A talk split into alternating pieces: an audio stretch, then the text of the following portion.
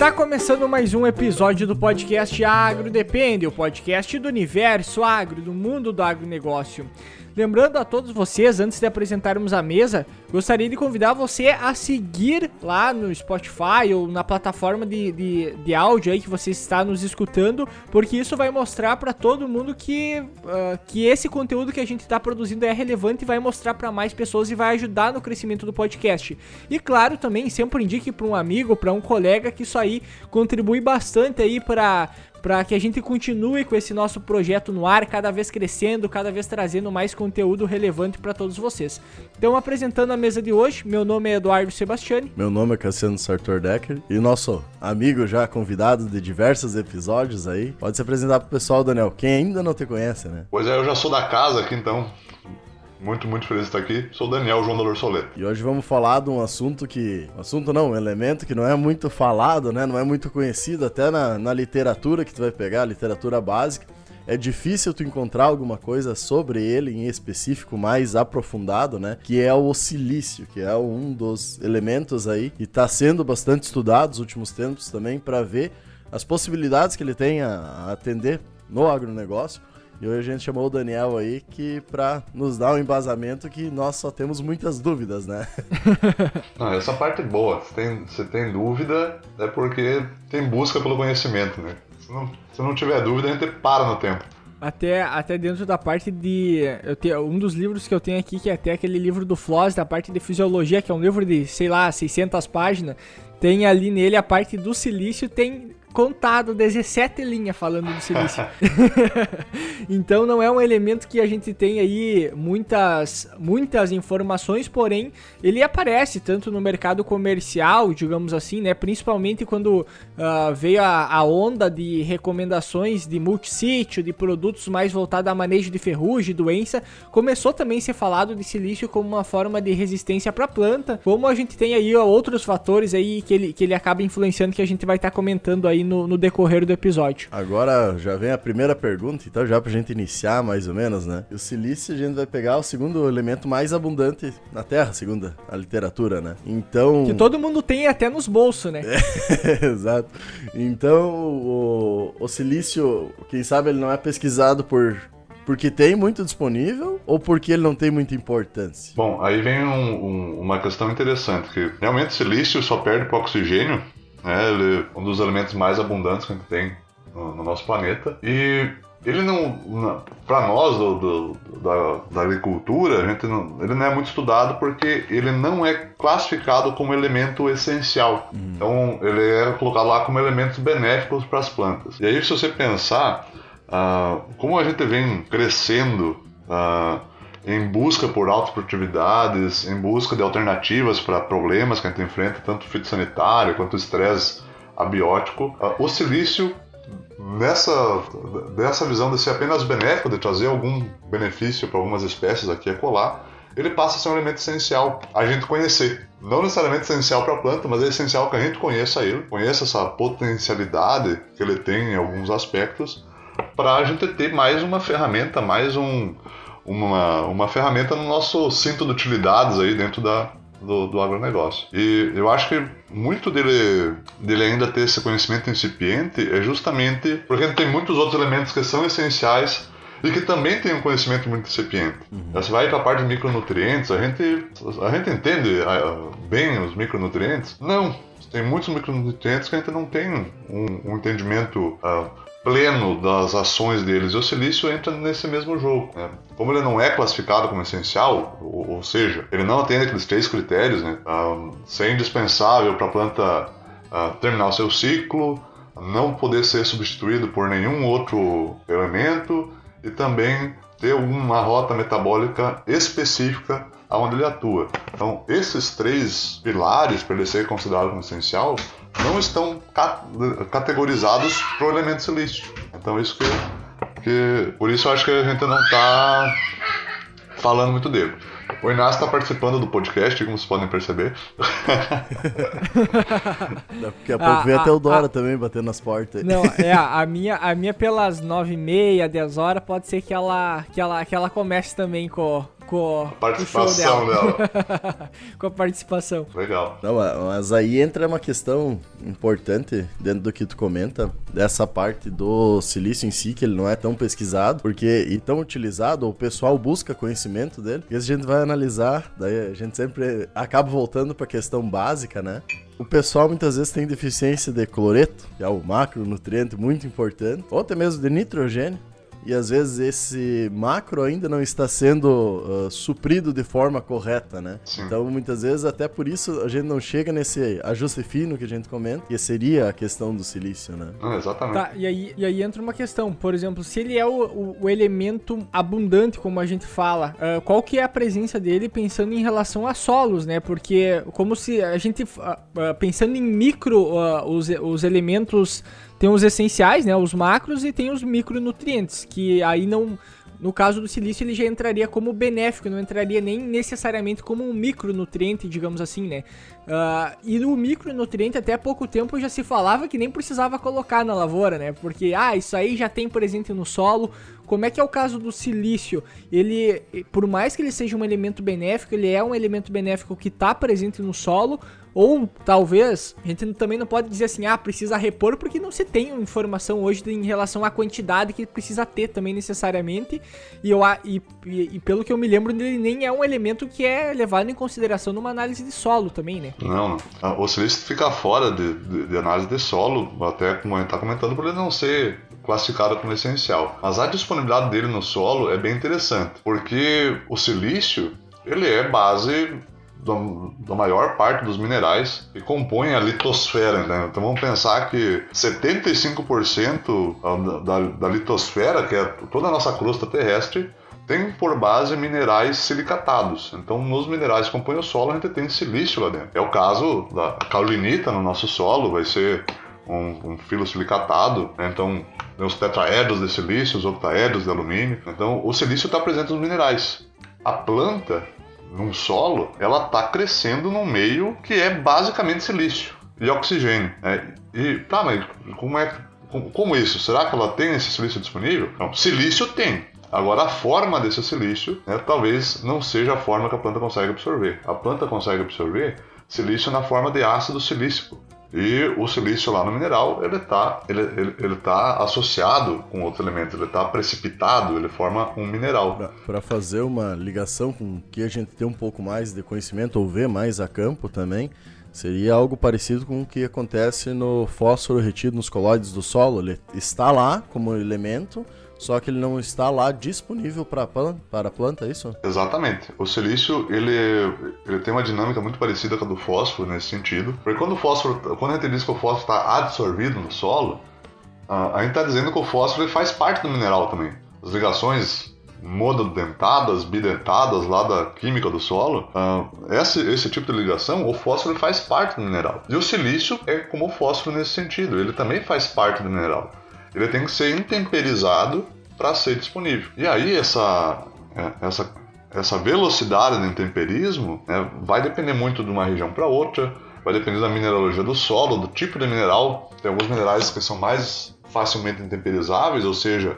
disponibilizam silício mais facilmente do que outro. Então, assim como o fósforo, a disponibilidade de silício vai variar muito em função de, de mineralogia do solo. E hoje, hoje tem alguns adubos uh, que, no caso, questão de uh, tem aplicações, por exemplo, silicato de cálcio, que tem uma ação lá no solo, que é para fornecimento às vezes de cálcio também, que aí tu já tá também colocando silício. Porém, de um tempo para cá se vem batendo em cima também da aplicação apenas do silício, claro, também com uma forma de mistura com alguns outros nutrientes, uh, alguns produtos, se eu não me engano, de aplicação aérea também, com um pouco de silício, para uma ação mais de resistência da planta. Aí tem muito aquela questão assim, uh, qual que é a real ação que, que aquele produto vai ter, por exemplo, se ele está presente no solo, de certa forma ele vai estar tá agindo na planta, porém tem na parte de controle de pragas, por exemplo, a questão da aplicação de silício, que daí tu tem aquela formação, que daí não é nem necessariamente a formação de cristais, são cristais de silício que vão estar tá sobre a folha, que aí no momento que ela que a praga lá for se alimentar, ela vai ter vai, digamos assim, estragar o aparelho bucal dela, fazendo que dificulta a alimentação dela. Só que aí é um caso diferente, não é necessariamente o nutriente absorvido pela planta no solo ou nutriente em si agindo na planta, e sim apenas cristais de silício sobre a camada foliar da planta. É uma, é uma ação um pouco diferente, né? Uh, é, o que a gente pode falar nesse sentido, é até para a gente, uh, vamos assim, compartimentalizar o, o, conhecimento, é falar da ação do silício na planta. Vai, vai de encontro ao que você vem falando, Eduardo. Essa aplicação de silício na forma de cristais sobre, a, sobre as folhas vai ter uma ação muito próxima do que naturalmente acontece quando a planta ela tá, uh, uh, quando a planta absorve o silício. Uh, então vamos, vamos pensar só na parte de planta. A planta adquiriu lá o silício do solo. Esse silício dentro da planta, ele, ele vai ter principalmente a ação mais conhecida dele é uma ação física. Esse silício ele vai se depositar entre a membrana plasmática e a parede celular, formando uma camada adicional de proteção e até inclusive uh, ajudando na, na estrutura dessa célula, né? mantendo essa célula bem estrutura, estruturada. Então, a maioria dos trabalhos que a gente tem acesso uh, trazem esse efeito do silício. E uma coisa interessante, que até é essa ação uh, protetiva que o silício tem uh, contra pragas, vem nesse sentido. Quando a praga ataca a, a planta e, e, tem rompimento da parede celular, aquele ponto começa a ter uma respiração muito acentuada. Aquele ponto da, da parede celular, aquele ponto da, da, planta começa a ter uma respiração muito acelerada, que é a planta querendo combater aquele estresse. Nesse processo de respiração acelerada, há modificação química ali na, na, na célula e o silício que está muitas vezes uh, solúvel no, no citosol, ali no, no, líquido intracelular, ele em contato com o oxigênio ele precipita, ele vira um, um, uma barreira só, uma barreira sólida mesmo, um precipitado, uh, um tal de cristal. Né? Então vira um cristal lá naquele ponto onde teve o ataque da praga, o ataque da, da doença, quando tem a penetração da doença na, na célula. Então esses pontos de, de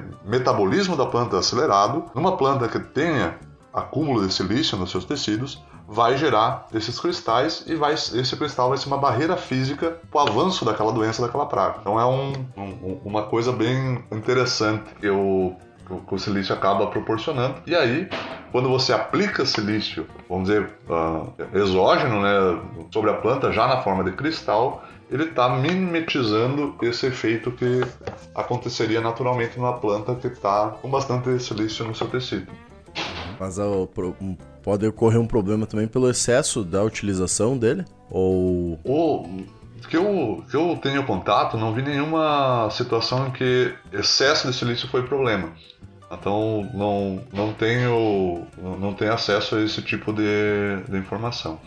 Até, pra... até, porque rotineiramente não é algo comum da gente Utilizado. ver fazendo aplicação, é, de ser utilizado em grandes quantidades, né? Mas, só para tirar uma dúvida, né? A questão da utilização dele que vai fazer isso, então vamos dizer assim, a gente vai pegar e jogar uma quantidade maior por cima, ou simplesmente tu ter níveis adequados do solo, tu já vai propiciar isso à planta. Uh, digamos, uma aplicação uh, sobre a planta maior já, que vai beneficiar isso ou a questão de, da planta já estar bem nutrida lá na base vai conseguir possibilitar isso? O que vai nos garantir uma resposta pontual? Vamos pensar assim, ah, onde teve aquele ataque, aquele estresse, uh, vai ter essa ação, é a planta está bem nutrida com silício. Porque senão você vai ter todo um problema de aplicação, né? Vamos dizer assim, uh, aquele nutriente aplicado via foliar sobre a planta, ele vai ter que ser absorvido né, para ter, ter uma ação parecida. Então a planta, estando bem nutrida com o nutriente, vai garantir que isso que esse efeito ocorra onde tiver o ataque. E aí até é bem interessante a gente pensar, ah, será que isso funciona? Será que isso é, é viagem? Ah, já tem muitos trabalhos que mostram a maior resistência de plantas quando bem quando nutridas com silício. E tem um trabalho, eu até trouxe na, na página lá na NC Solos, ah, esses tempos atrás, quando deu aquela nuvem de gafanhoto. O pessoal tá preocupado, né? Ah, vai chegar aqui, o Brasil, como é que vai ser? E aí eu, eu trouxe um trabalho que ele pegava, ele pegou plantas de canola, de pepino e de sorgo, com e sem silício, né, com, com aplicação ou não de silício, e cultivaram essas plantas e largaram lagarta lá junto com as plantas. E aí o trabalho dos pesquisadores é um trabalho fenomenal. Eles foram lá todos os dias uh, pesar as lagartas. Então você imagina o trabalhinho do, do, do pesquisador pesando lagarto. Pesar e... e... colocar de volta no ambiente. É, deu pesar e colocar de volta. Provavelmente eles tinham repetição disso, mas sim, sim. o fato de você ter que ir lá pesar as lagartas é alguma coisa que me chamou a atenção.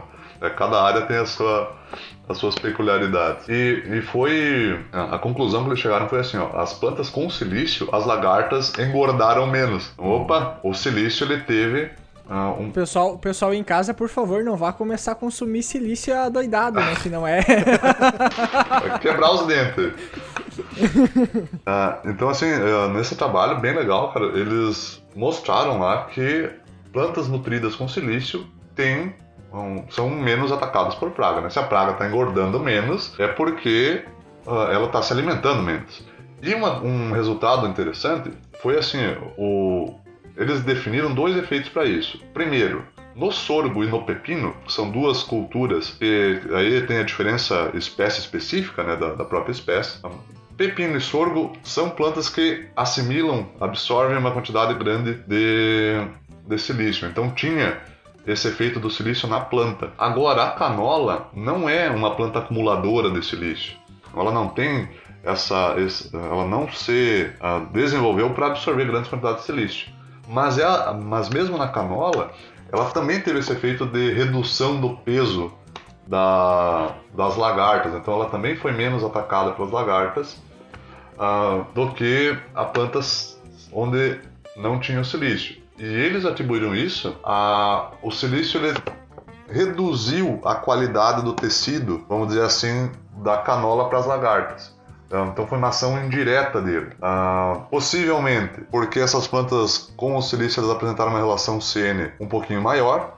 E também essas plantas onde o silício tava, ah, foi adicionado apresentaram teores de fósforo menor. Ou seja, além dos efeitos diretos, que é essa ação de precipitação nos pontos onde está tá ocorrendo ataque, ainda tem uma mudança da qualidade do tecido. Pra, se a gente pensar bromatologicamente na, no tecido vegetal, então a aplicação do silício talvez não seja interessante para pastagens, onde você está querendo qualidade no tecido. Mas quando você está querendo grão, é no caso da canola, por exemplo, pode ser uma, uma alternativa interessante, mesmo se essa planta não acumula o elemento, mas ele promove alterações na qualidade do tecido, na qualidade daquela planta. Então, tem muita coisa sobre o silício que a gente está engatinhando, né?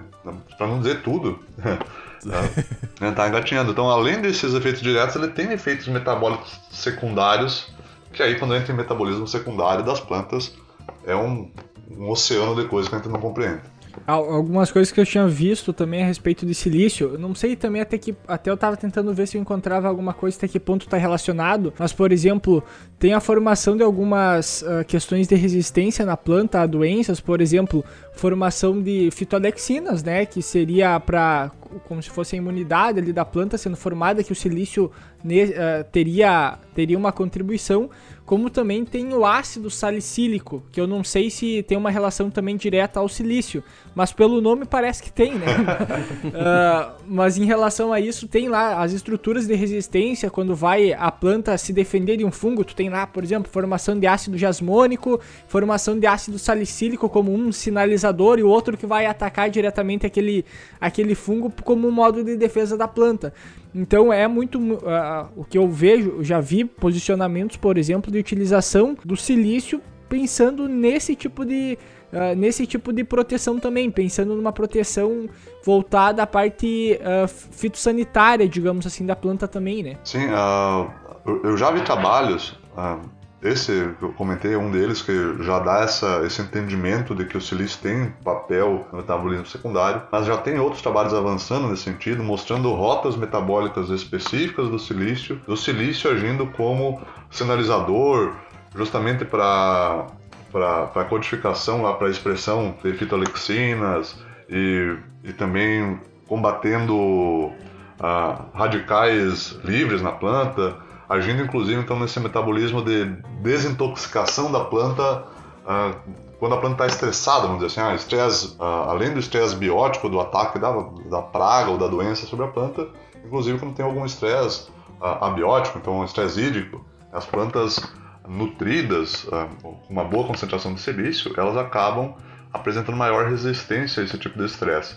E isso está vinculado a metabolismo secundário, produção de fitolexina, produção dessas desidrogenases, né, que vão Uh, vão desintoxicar, a palavra certa é desintoxicar a planta, pegar esses radicais livres que vão ser o que vai degradar a parede, o que vai celular, o que vai uh, degradar a, a homeostase da planta, vamos dizer assim, o silício estaria agindo em rotas metabólicas que desintoxicam isso, que deixam a planta mais faceirinha. O silício, então, é o detox da, das plantas? É, o, ele pode ter alguma ação nesse sentido. Já, já tem trabalhos que, que trazem essa, esse tipo de abordagem. Uhum. Mas é aquilo, é aquilo tudo. É, a gente está falando no assunto que a gente está engatinhando, né? Então tem resultados de pesquisa que mostram os efeitos dele. Eu comentei esse das, da, do peso das lagartas. Aí. Uhum. Ah, tem outros em plantas como milho, ah, arroz, tem muito trabalho com silício, de cana-de-açúcar, aí mostrando inclusive o efeito dele no rendimento das culturas. Então, as gramíneas, de modo geral, elas acumulam muito silício e parecem se beneficiar mais do que outras, uh, outras culturas com a presença desse elemento. Então, uh, tem muito campo para estudo, mas em cana-de-açúcar, se vocês forem procurar, em arroz, já é bem mais adiantado, vamos dizer assim, a, a participação do silício como uh, benéfico, inclusive por rendimento. Eu acho muito é, é, que daí tem aquilo que a gente comentou antes, né? Tem, a, a, tem alguns, algumas informações a respeito que o silício ele a, agiria ali na toxidez de ferro. Então, no, no, no caso do arroz, tem essa toxidez por ferro logo no, no início ali, se eu não me engano, uh, que acaba sendo um problema, que dá uma amarelada, digamos assim, lá no, no arroz também. Então, pode ser que tenha essas ligações. Só que uma coisa que a gente que, que, a gente nota também é que o pessoal muitas vezes entende, por exemplo, que esses benefícios eles são ah, ah por exemplo, para mim ter essa, essas respostas basta eu pegar e aplicar silício na minha cultura. Porém não é bem assim também, né? Tem algumas questões, ele vai estar tá influenciando para esse tipo de coisa, porém não é você aplicar isso e ele vai ter 100% dessa resposta. Eu vejo muito mais como contribuições secundárias ali que ele pode estar tá auxiliando, mas não como nutriente principal para essas respostas, de certa forma, né? Perfeito, Eduardo. Até a, a questão é assim, a aplicação do silício no, via solo, via foliar não garante que ele esteja em formas disponíveis lá para a planta. E como a gente comentou, a planta ela tá, ela tá nascendo, está sendo cultivada num oceano de silício, né? O que tem ali embaixo dela é só silício. Uhum. Né? A maior parte daquilo é silício. Mas é a mesma coisa você tá no mar, por exemplo. Né? Você tá nadando lá no mar, lá no e te dá sede.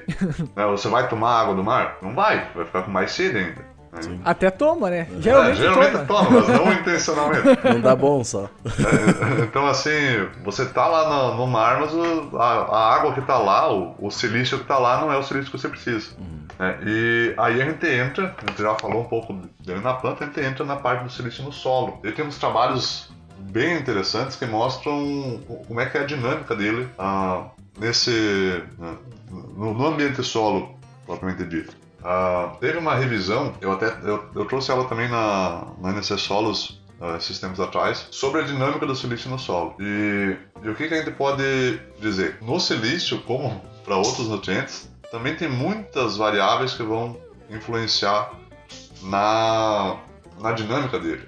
Primeiro, pH do solo, como para todos os nutrientes. Vai ter condição de solo onde o silício vai estar mais ou menos disponível. A, a questão de desenvolvimento do solo. Então, estão pensando lá no temperismo. É um solo jovem? Se é um solo jovem, ele tem muitos minerais primários, né? tem muitos minerais que contêm silício nesse solo.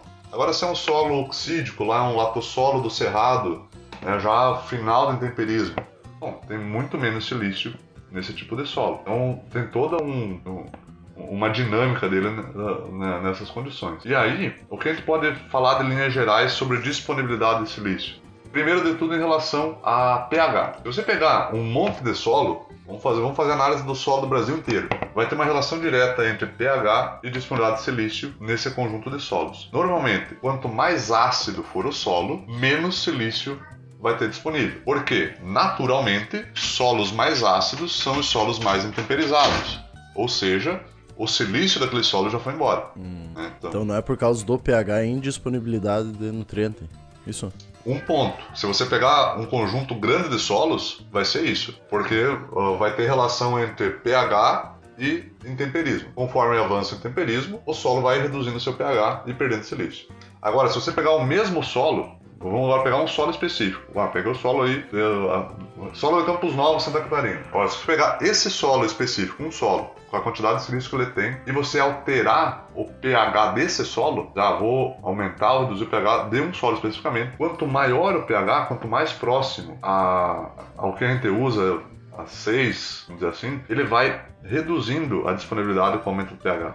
Um solo específico. Não, vejam, é uma A gente tá falando da formação do solo de um lado e da questão de disponibilidade de nutriente conforme pH de outro, né? Isso, é, então. É uma relação entre esses dois. A primeira relação é intemperismo. Quanto mais intemperizado o solo, menos silício. E a segunda é até prática agrícola de correção do solo. Você vai aumentar o pH de um solo, aumentando o pH desse solo, dentro da faixa que a gente usa na agricultura, você está reduzindo a disponibilidade de silício. Porque o intemperismo, ele é uh, a principal fonte de silício nos solos naturais e você meio que reduz o intemperismo quando você aumenta o pH, porque o, o solo ácido ele tende a se intemperizar mais rápido. Então ele vai disponibilizando silício mais rápido. Quando você aumenta o pH, você está reduzindo a disponibilidade de silício naquele, na, naquela situação. Que até que eram os desafios, vamos dizer, que a gente tem nos solos brasileiros para a agricultura brasileira, que são solos mais novos, de certa forma, ainda não passaram todo o processo de intemperização como solos europeus, Estados Unidos, por exemplo, já está mais estável com o tempo, correto? Ah, quase, quase isso. Vamos pensar assim. Ah, depende da região que você está falando. A, a, a parte dos solos, solos do Brasil central, a gente tem solos muito intemperizados. Né? Cerrados são solos que estão lá no final do processo de intemperismo. Ou seja, naquele, naquela situação, naturalmente tem pouco silício. O silício já foi todo embora. Aonde que a gente vai ter mais silício? Regiões, por exemplo, regiões de altitude aqui do, do sul do Brasil. A gente vai ter solos mais, mais jovens, cambisolos, neossolos esses naturalmente mais ricos em silício. Ah, mas uma coisa que acontece né, em função do pH, então assim, se você aumenta a, a quantidade, ah, se você aumenta o pH do solo, você vai estar tá diminuindo a disponibilidade de silício. Mas isso pensando pontualmente. Sim. Porque, veja, é uma, é uma, loucura até essa, essa coisa. Porque se você diminui a disponibilidade, está absorvendo mais silício no solo, você também está prevenindo esse silício de ir embora. Uhum. Se ele tivesse no solo ácido, ele estaria disponível, mas também disponível para lixiviar para ir embora. E o silício é um, um elemento que ele lixivia muito. Uhum. Então você mantendo o pH na condição adequada para a maioria das culturas, você diminui a disponibilidade, mas você também evita que esse silício vá embora. Então, a longo prazo, você acaba tendo uma situação interessante. Bom, é melhor eu ter um nutriente que tenha uma disponibilidade menor, mas que ele, ah, vamos dizer assim, que eu tenha ele por muito tempo ali no solo. Sim. Do que você disponibilizar tudo de uma vez, a planta que pegou, pegou, e o restante vai lixiviar. Então ele tem uma dinâmica muito, muito interessante no, no solo. E uma das ações, aí dando sequência para essa parte desse silício no solo, uma das ações que muitas pessoas, muitas empresas, inclusive, batem muito em cima do silício é dele competir com fósforo no solo. Aí até o, o, o Sebastião estava trazendo uma, uma situação interessante, até como é que era que você tinha falado antes, uh, Sebastião. E é, que tenha, por exemplo, funções de onde o, alguns produtos aí de uma empresa por exemplo, que tu tem a relação do cálcio mais o silício, que ele entra como um acompanhante para descer no perfil de solo, e também que o silício seria um, competidor direto, digamos, numa ligação do que o, que o fósforo faz, digamos assim. Então, no momento, ele tem uma ligação mais forte uh, com esses colóides de solo, por exemplo, fazendo com que haja uma disponibilidade maior de fósforo nessas áreas onde aqui é, é aplicado o silício nesse formato. Então, uh, uh, seria uma condição. Não, bem, até interessante que você colocou ali, ah, o efeito do silício com fósforo. É, você pensar Uh, que um elemento, que nem o silício, que tem muita disponibilidade, como ele é o mais abundante, você pega, por exemplo, esses remineralizadores, a escória de siderurgia, são materiais silicatados né, que têm alta disponibilidade e são baratos, vamos dizer assim. Uh, eles, se eles tivessem só condição de competir. Só, só uma. Só uma pergunta. É, essas, esses resíduos de siderúrgicas, digamos assim, que é uma, uma fonte, digamos assim, de silício para aplicação no solo, tem, tem, uh, tem no mercado algumas empresas que trabalham com esses materiais, recomendando para aplicações no solo, até mesmo em função de, de que algumas disponibilizam cálcio através disso, né? Uh, dentro dessas aplicações, por exemplo, a gente não teria também um problema que poderia estar tá, tá ocasionando de estar tá levando metais pesados para o solo também? Sem dúvida nenhuma. Quando você fala com de, de resíduos, ainda tem uma legislação bem específica quanto a limite de aplicação de metais, né, de concentração de metais nesses produtos. Então é algo que tem que ficar sempre de olho. Quando chega a empresa com esse tipo de material, esse produto tem que estar registrado no Ministério da Agricultura para ele poder ser vendido. Porque se ele tiver registro, quer dizer que ele atende aquelas normas e você não está levando para tua lavoura metal pesado. Ah, é uma coisa muito comum com os remineralizadores, por exemplo, os pó de rocha. É, existe uma onda muito grande de pó de rocha. Pó de rocha, para vocês terem uma ideia, é um material silicatado. Então, a maior parte daquele material é silício. Tá? É o silício que estaria no. seria o material de origem do solo.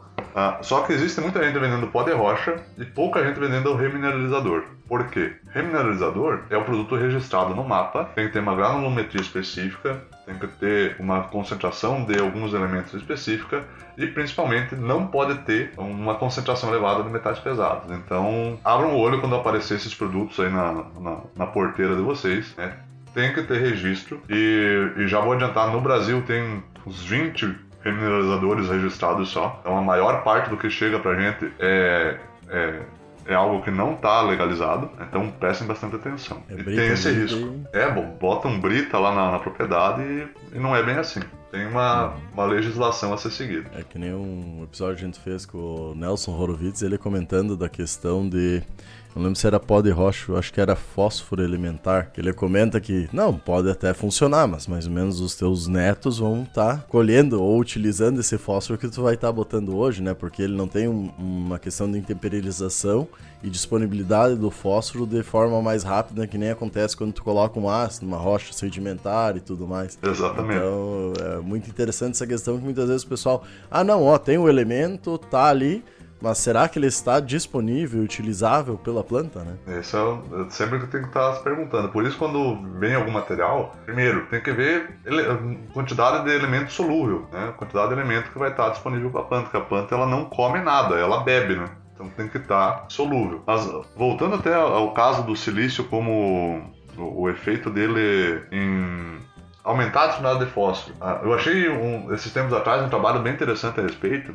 que os caras fizeram esse teste. Eles, uh, eles provaram que sim, o silício ele compete com o fósforo e esse, uh, com, inclusive com matéria orgânica. Então, quando se aplica a quantidade de silício, uma quantidade X de silício no solo, vai acontecer a disponibilização de fósforo que está absorvido em óxidos de ferro, inclusive de algumas, de, de algumas formas de matéria orgânica que também estão absorvidas nesse óxido de ferro. Então, o silício ele vai aumentar a disponibilidade de fósforo, vai aumentar a respiração do solo, né, a atividade biológica, em função desse, desse efeito de estar tá competindo com matéria orgânica e fósforo. Mas aí uh, vem uma coisa que a gente tem que prestar muita atenção sempre. Eu acho que até num episódio que vocês fizeram com o Thales, o professor Thales, ele traz isso. Na maioria das vezes, quando você vai pegar um produto, o efeito que a empresa está vendendo, ele existe. Não, realmente, isso ocorre lá no solo. Agora, qual é a magnitude desse efeito? É, e para silício não é diferente. Ah, aí teve um outro trabalho sobre a aplicação de silício e disponibilidade de fósforo. O que, os caras fizeram? Só lá na Austrália, lá em áreas de cana-de-açúcar. Pegaram um solo qualquer e aplicaram uh, silicato de cálcio é esse produto que muitas empresas têm disponível. Aplicaram, deixa eu até ver se eu tenho ele aberto aqui. Eles aplicaram assim, ó, 300, 600 e 1.200 quilogramas de silício, miligramas de silício por quilo. Isso daria 600, 1.200 e 2.400 quilogramas por hectare de silício. E o que, que eles perceberam? Ah, e, e fizeram isso em três condições de pH. Quando você pega uh, silício até 1.200 kg por hectare, não tem efeito de aumento de disponibilidade de fósforo, certo? Uh, mas o que, que acontece? Quando você aplica ali 2.400 quilos, aí ele começa a funcionar. Uh, e, e por que, que ele começa a funcionar? Porque o silicato de cálcio, como qualquer outro silicato, ele também tem efeito no pH. Então, você aplicou um silicato, você vai aumentar o pH do solo. E quando você aumenta o pH do solo, você aumenta naturalmente a disponibilidade de silício, de, de, de fósforo, desculpa, né? por, por, uma ação do pH. Então, opa, como é que você vai dizer que essa ação é do, do silício ou do aumento do pH. Não Bom, foi feito o, o, teste em solos estabilizados a questão do pH, então? Não, eles fizeram porque você aplicando o silicato de cálcio vai aumentar o pH de qualquer maneira. Uhum. Mas o que, que eles fizeram para isolar isso? Eles aplicaram também hidróxido de cálcio. Então vai cálcio junto e vai aumento do pH junto. Daí eles criaram as três faixas de pH que testaram. E o que aconteceu? O silício só competiu com o fósforo quando aplicado em grande quantidade, então lá 2.400 kg por hectare, e quando em pH alto. Então você, você tem que ter esses dois efeitos para ocorrer esse, é, é, essa, essa mágica aí do silício competir com o fósforo e deixar o fósforo mais disponível. Então prestem muita atenção, porque às vezes é assim, ó, nosso produto tem silício, nós vamos aplicar, vai aumentar a disponibilidade de fósforo. Quanto que você vai aplicar? Teori teoricamente funciona, mas não nas quantidades que está sendo colocado muitas vezes, né? O efeito existe. Mas na verdade, mas, o que acontece muitas vezes não é, é, é sempre passado, por exemplo, assim como benefícios do produto, entendeu? Ah. Por exemplo, tu pega lá o catálogo do produto, daí ele vai te dar lá uma lista de benefícios. Sim. Isso nunca é quantificado, Exatamente. entendeu? É apenas colocado como benefícios. Ah, ah, acontece, o produto acontece. ele faz isso, porém ele tem mais essa série aqui de benefícios, daí lista. Cara, eu já vi um adjuvante uma vez que os caras listavam tipo 10 benefícios, 10, 15 benefícios do adjuvante e tinha coisa que era igual, só que tipo espalhabilidade e quebra da tensão da gota. É a Qual que é a diferença? Entendeu? Então tinha coisa que é, era igual, mas escrita de forma diferente. Então é colocado como benefício. Só que nunca é, muitas vezes, uh, quantificado, ó. Ah, tu vai aplicar o silício, ele vai te disponibilizar X quantidade de fósforo. Não, é só colocado como efeitos secundários, porém, muitas pessoas às vezes levam isso como se fosse uh, como se fosse primário, digamos. Tu vai aplicar e ele vai ter essa, esse, essa, essa resposta direta, mas não é bem assim, né? É, entra naquela parte generalista, né? Muitas vezes, só colocar o que faz, não quantificar, ele pode até fazer mas tá nos padrões adequados, se nem tu usa a questão do adjuvante, ele quebra a tensão superficial, mas até qual ponto isso é bom, ou espalhabilidade, né? Até qual ponto, porque tanto quando ele traz coisas boas, podem trazer coisas ruins, por exemplo, ah, vamos aplicar um gramoxone que vai quebrar a tensão superficial da gota, né? Tu vai estar tá Uh, diminuindo ainda mais tua gota, então tua possibilidade de deriva é muito maior, teu cuidado na aplicação ou num dia que tem pouca uh, umidade, né? Relativa no ar, que tem uma insolação muito forte, pode fazer com que tu perca produto em vez de tu melhorar uh, lá na frente a questão da tua utilização e eficiência de produto. E da mesma coisa que tu comenta, muitas vezes tu vai colocar o silício né, em grandes quantidades, mas ele pode estar indisponibilizando outras questões que a gente não sabe, tô trazendo aqui uma, uma hipótese, ou até tu pode estar gastando muito dinheiro pro resultado que ele viria te trazer, né? Sim, é, é aquela questão de custo-benefício. Ah, vamos aplicar 2.400 kg de silício por hectare para ter um aumento aí de 2, 3 ppm de fósforo. Será que com esse custo de produto e de aplicação não vale a pena você aplicar um, um saco a mais de, de, super, de, de super triplo, coisa assim? é, então tem que ficar muito antenado nessas, nesses pontos. Ah, eu, eu acho, assim, ó, na parte desse silício, como a gente já vem comentando, ah, tem muita coisa para ser estudada. Ele tem uns efeitos muito legais que são comprovados, que ah, realmente acontecem. Essa parte de redução de severidade de ataque de doenças, a redução de peso de lagarta, né? o resultado interessante. Ele traz esses benefícios de desintoxicação da, da, planta em algumas situações, já tem provas, evidências né, que mostram isso. Ele tem efeito em aumentar a disponibilidade de fósforo em algumas condições, né? então essas condições de altas, em altas concentrações em pH elevado. Uh, e vale a pena a gente conhecer isso, vale a pena a gente se informar que talvez, ah, quando você já está buscando o ajuste fino, talvez o silício seja um cara para a gente estar tá, tá pensando sobre ele. Avaliar a disponibilidade, avaliar, avaliar ah, os efeitos benéficos de uma, de uma aplicação, é aquela coisa. Você tem benefício, vamos aprender a usar eles da, da melhor maneira possível. É, é aquela história, né? Ele não vai ser um elemento que tu vai estar tá corrigindo ali no solo. Em algum momento, associado a algum outro produto, tu pode ter ele disponível, ele vai estar tá tendo uma, uma contribuição para aquele sistema, mas lembrando, ele não é um um, macro nem um micro, ele é um, é um elemento benéfico. Então ele tá. Uh, não é bem um produto que tu vai estar tá utilizando sempre pensando numa correção de silício, e sim numa, numa contribuição secundária que ele vai estar tá entregando associada a outros produtos, né? É, ligado, ligado a tudo isso que a gente comenta, daí entra bem aquela questão de análise em loco do que tu quer fazer, né? E daí que a média ou a pesquisa em si, às vezes, sozinha também pode ser burra, porque tu pode não estar tá analisando corretamente as coisas.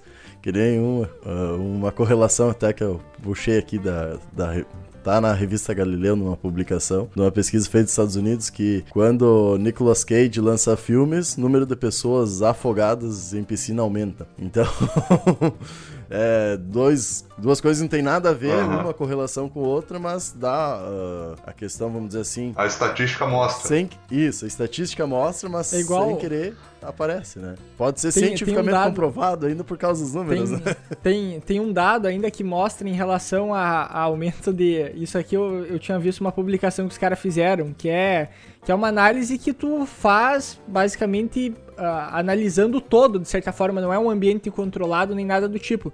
Mas, por exemplo, o cara diz assim, ó, a, o aumento, a, a, cegonha é quem traz os bebês, e eu posso provar, o cara fala, né? E daí, dentro disso, ele vai a, apresentando dados do aumento de cegonhas na, numa região lá da Europa e correlaciona isso com o nascimento de bebês. E aí ele diz, cara, tem correlação, faz total sentido, entendeu?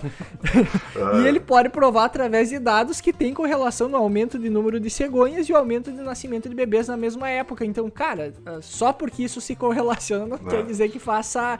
que tá totalmente. Obrigado. tem a ver uma coisa com a outra. São né? as bruxarias da estatística, que nem casos de câncer e uso de celular. Então, casos de, casos de câncer aumentaram nos últimos anos, nos últimos 15 anos vem aumentando os casos de câncer e o uso de celular também aumentou exponencialmente. Então é óbvio que um tem relação com o outro. A estatística vai mostrar que sim, tem correlação. Daí é, é igual, é igual, por exemplo, autismo e vacinação, né? Que tu tem um aumento da, do número de.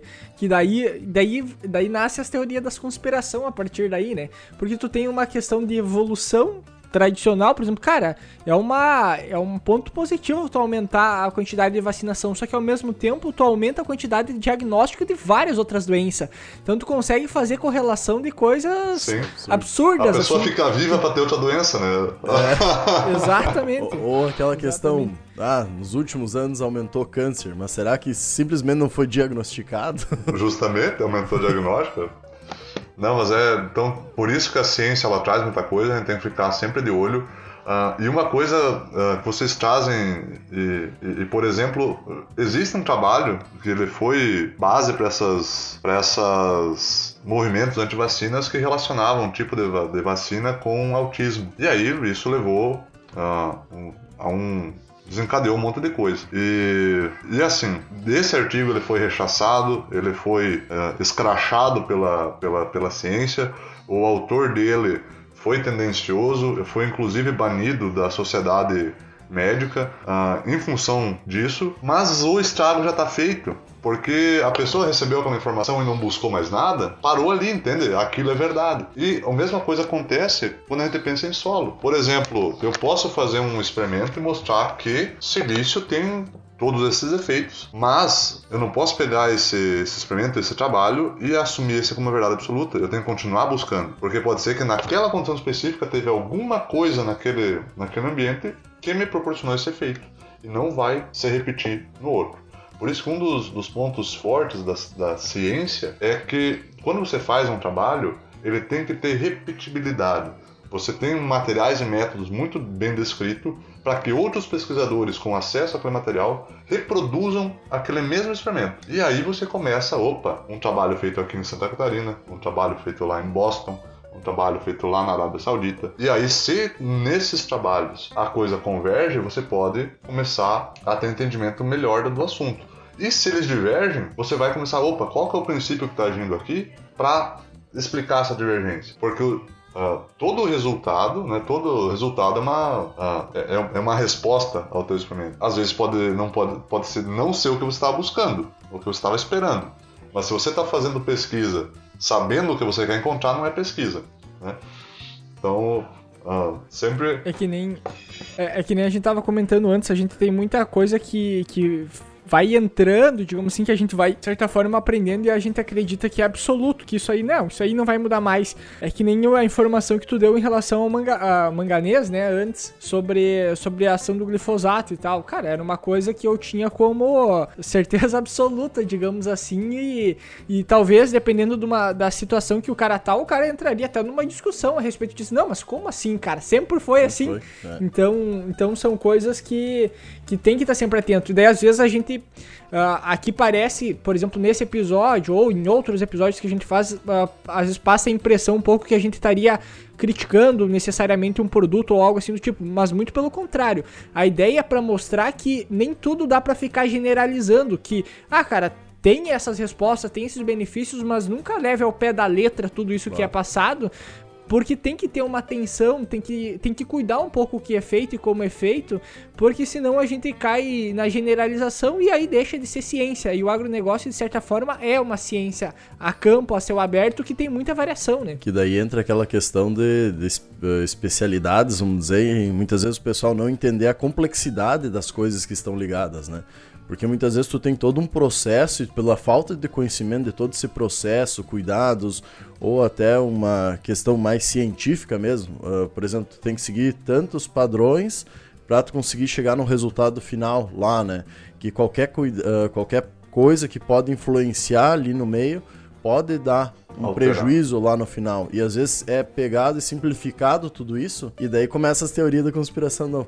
Ah, não, não quer fazer isso porque é multinacional tal, não sei o que, que consegue mais, uh, quer vender barato. A mesma coisa, ah, Uh, eles não querem saber que tu, tu, tu, sabe que a Terra é plana, porque daí tu vai querer sair do domo, e daí começa a loucura. Porque começa essas questões que quando tu não tem o conhecimento e tu não se permite ser ignorante, é aquela questão que a gente tava uhum. comentando até antes do episódio, né, Daniel? Nós somos ignorantes de muita coisa. A gente sabe muito pouco, às vezes, de uma coisa só. Mas a maior parte das coisas a gente é um ignorante. A gente não sabe, não importa se é doutor, se é PhD.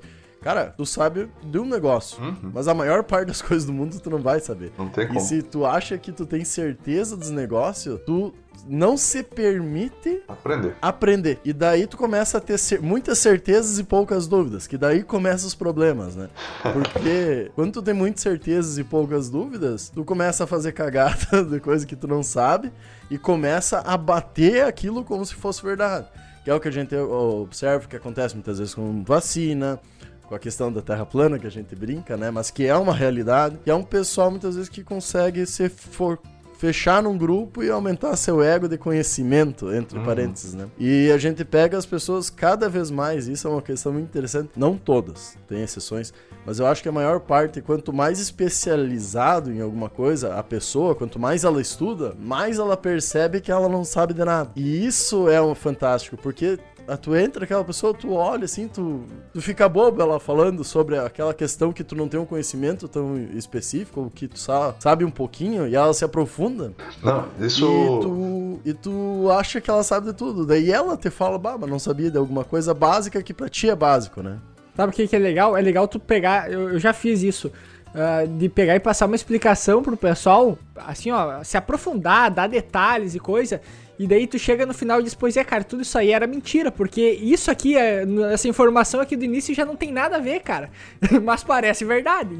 É aquela história, né, da, da mentir com convicção, basicamente. Tem um, tem um, um estudo bem bacana, é o efeito Dunning-Kruger. Vocês já ouviram falar? Que é, Não. é a síndrome do especialista. Por exemplo, é, ela mostra num gráfico bem interessante é um gráfico confiança no, no eixo Y e conhecimento no eixo X. Quanto menor o conhecimento sobre um determinado assunto, maior é a confiança para você falar sobre aquilo. Aí conforme o teu conhecimento vai aumentando, a tua confiança vai diminuindo, porque você vai tendo percepção de que você não sabe tudo. E aí depois, com o aumento do conhecimento uh, naquela área, né? Então depois que você passa a curva, assim, uh, começa a aumentar novamente a tua confiança, mas aí porque você já tem a percepção de que não, realmente eu estudei, eu tenho conhecimento sobre isso, eu, eu conheço os pormenores. Então eu acho que no silício, uh, aí trazendo até um fechamento aqui, o, o, a gente pode usar o efeito do Ney Kruger, se vocês não até nossos ouvintes aí se não conhecer, pesquisem. E eu acho que no, no Dunning Kruger a gente tá saindo lá dos, do, da parte de pouco conhecimento e muita confiança. E antigamente, não, silício não precisa se preocupar porque é só benéfico, não, não vai me fazer diferença. Opa, a gente está aumentando um pouco o conhecimento e a gente está descendo na curva da confiança, dizendo assim, opa, a gente não sabe muito não, tá faltando bastante. E aí o conhecimento vai avançando e a gente vai uh, ganhando essa confiança uh, no decorrer do tempo para falar de silício né, e, e desses efeitos que ele, que ele potencialmente tem na maioria das culturas. E é aquela questão, né? Quando a gente começa a emparelhar, vamos dizer assim, as coisas básicas, então os macros, os micros, a gente vai botando o potencial da cultura e começando a estagnar ela porque já está naquele pico. Então a gente necessita de mais conhecimento, pensando agronomicamente, né?